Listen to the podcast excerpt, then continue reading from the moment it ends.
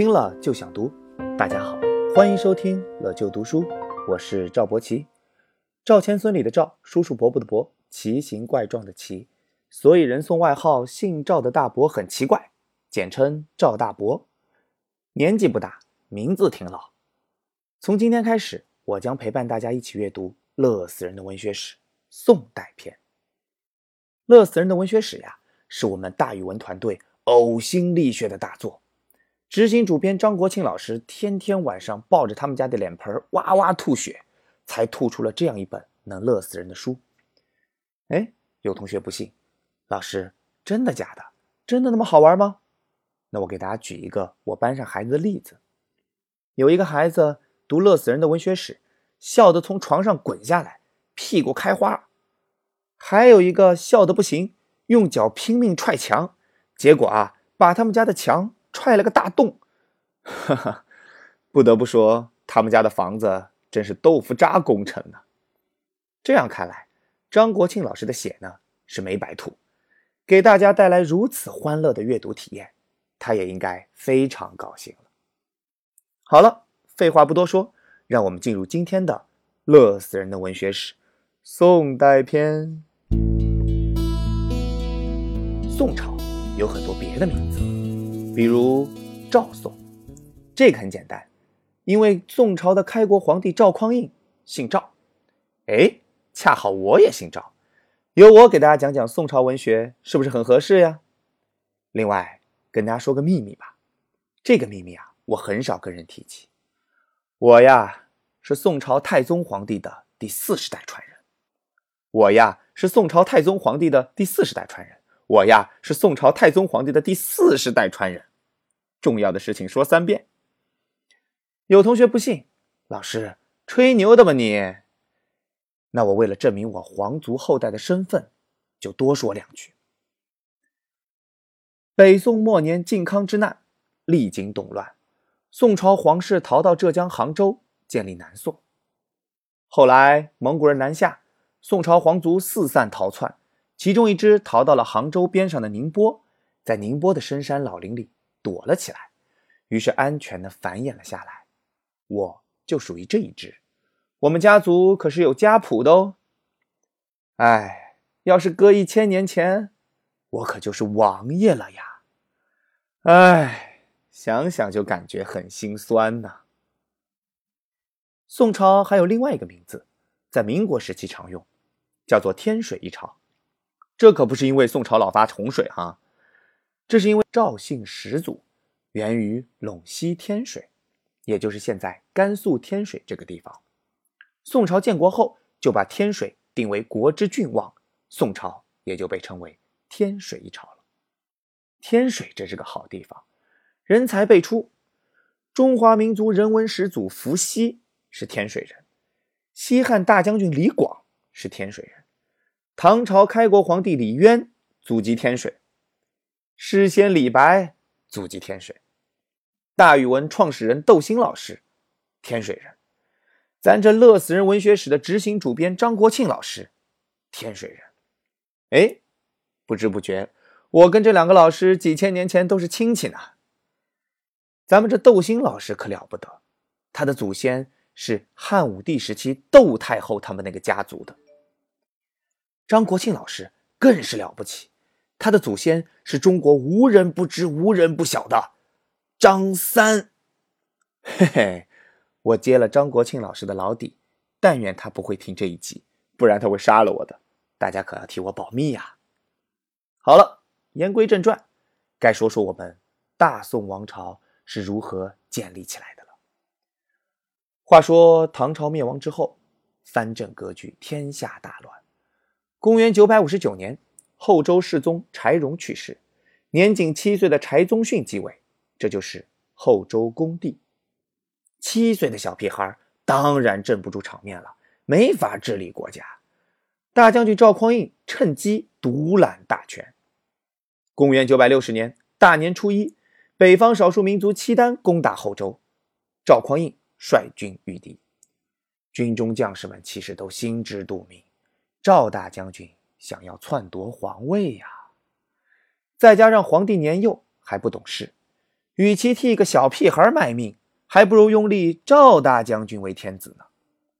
于是乎，大年初三，大军来到了陈桥驿这个地方，一大帮士兵冲进赵匡胤的营寨，将一件事先准备好的黄袍披在了他的身上，然后跪在地上哐哐磕头，砸的那是地动山摇，并且高呼“万岁万岁万万岁”。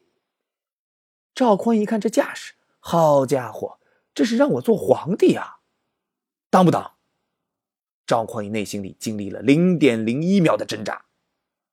当，当然当，但是又不能太明显，于是他还假装不情愿呢。哎呀，我怎么能造反呢？哎呀，看在你们磕头都快把地给砸裂了的份上，好吧，我就勉为其难来当当这个皇帝吧。接着，他率领军队回到了京城，废掉了后周公帝，改国号为宋，建立了宋朝。这个故事就是历史上非常著名的陈桥兵变。当上了大皇帝，一定高兴坏了吧？但是很奇怪，赵匡胤每天唉声叹气，愁眉不展，咋回事呢？其实很简单，他担心啊，担心这皇帝的位子屁股还没坐热呢。就被人给干掉了。为啥担心这个？这事儿啊，还得从唐朝末年说起。唐朝末期有个叫做朱温的人，哈，名字实在不好听，但是厉害的很。投降唐朝，当上了节度使，然后呢，又造反了，把唐朝给灭了，自己当皇帝，建立了后梁。十六年后，后梁节度使李存勖造反，灭了后梁。建立后唐，十三年后，后唐节度使石敬瑭造反，灭了后唐，建立后晋。十一年后，后晋节度使刘知远趁着契丹灭了后晋，建立了后汉。四年后，后汉节度使郭威造反，灭了后汉，建立了后周。十年后，后周节度使赵匡胤造反，灭了后周，建立了宋。妈呀，我的脑袋都要爆炸了！节度使，节度使，节度使，节度使，满脑袋都是节度使。节度使是个什么玩意儿啊？其实很简单，节度使啊，就是边疆地区手握重兵的将军。将军带着兵马，自然就有造反的资本了。哎，说到这儿，不知道大家是不是了解赵匡胤的仇了呀？之前那么多朝代都是被手下的节度使给灭了的，包括他自己的皇位也是这么得来的。那他最担心的，应该是手下节度使兵权过大，把他给灭了吧？怎么办？愁啊！头发都愁白了，最终想出了一个好主意。在一个明月当空、万籁俱寂的晚上，赵匡胤请当年跟着他打天下的老部下吃饭，大家把盏言欢，谈笑风生。酒过三巡，赵匡胤长叹一声：“哎，这个皇帝不好当啊。”天天睡不好觉，整夜整夜做噩梦。这些老部下都很奇怪，皇上这是为何呀？赵匡胤接着说：“我这皇帝的位子，谁不想要啊？”老部下都是聪明人，一听就明白了，皇上是怕他们谋权篡位呀。于是他们赶紧说：“现如今天下太平，不会有人敢作乱的。”可是赵匡胤仍然不放心，要是哪天……你们的部下贪图富贵，拿件黄袍披在你们身上，你们可怎么办呀？老部下们顿时吓得直冒冷汗，这下麻烦了，怎么办？哎，这些将军也是机智的很，马上就有个将军大声说：“哎哎哎哎呦哎呦哎呦哎呦，心脏病犯了！哎呦，皇上，老臣心脏不好，恳请皇上批准退休。”赵匡胤一听，很高兴啊。准，赐良田千亩，黄金千两。这位将军交出兵权，高高兴兴的回家养老去了。大家一看，哇，这么好的条件，于是又有一位将军说：“哎呦，哎呦，哎呦，腿抽筋了！哎呦，皇上，老臣腿脚不好，恳请皇上批准退休。”赵匡胤很高兴啊，准，赐良田千亩，黄金千两。于是，申请退休的声音此起彼伏。哎呦呦，皇上，我骨折了！哎呦，皇上，我瞎了！哎呦哎呦哎呦哎呦！所有的将军都嚷嚷着要退休。赵匡胤逐一做了妥善的安排，然后把这些老部下的兵权牢牢掌握在了自己的手里，再也不会有人对他的皇位构成威胁了。这事儿啊，就是鼎鼎著名的杯酒释兵权。不禁要为赵匡胤的智慧点个赞，也不禁要为赵匡胤的仁慈点个赞。何出此言呢？因为其实啊，很多开国功勋的日子都不太好过。汉高祖刘邦大杀功臣，韩信、彭越、英布都死于非命，明太祖朱元璋更是不得了，身边的开国功臣几乎全都赶尽杀绝。韩信说的一点不错：“狡兔死，走狗烹；飞鸟尽，良弓藏。敌国破，谋臣亡。”这样看来，赵匡胤算是个非常仁慈的好皇帝了。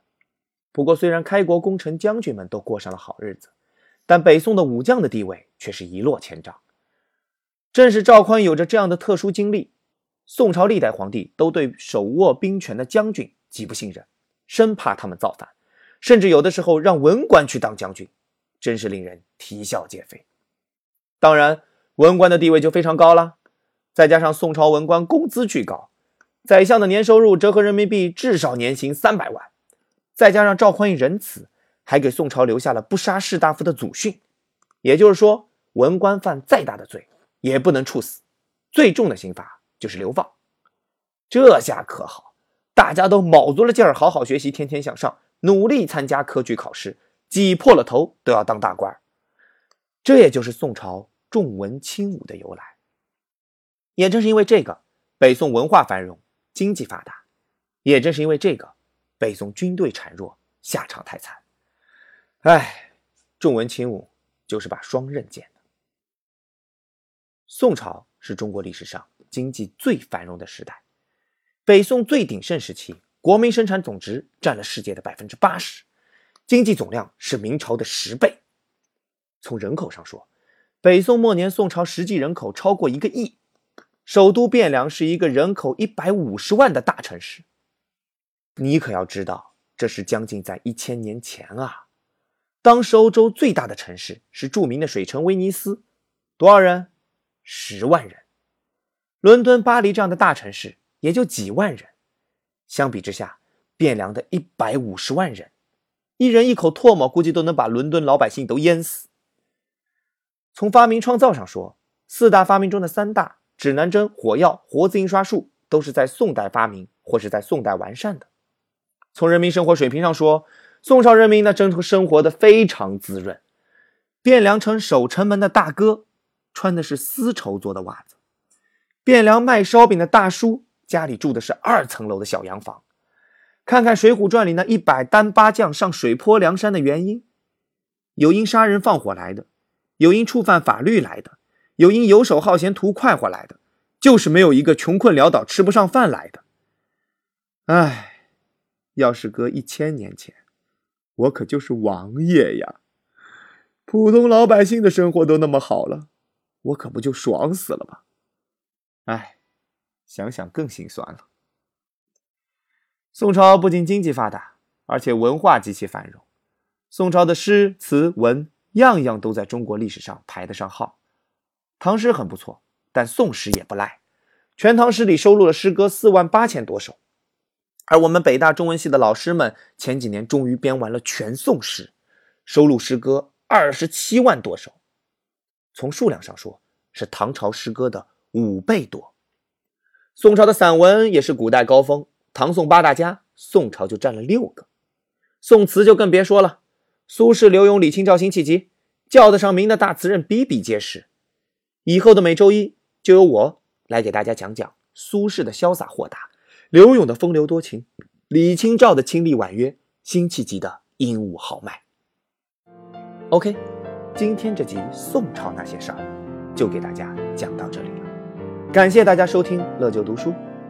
如果你喜欢我们的节目，请分享给更多的朋友，让他们听到。请关注本文公众号，更多干货、真题资料等内容，请扫下方二维码。下个周一我们不见不散。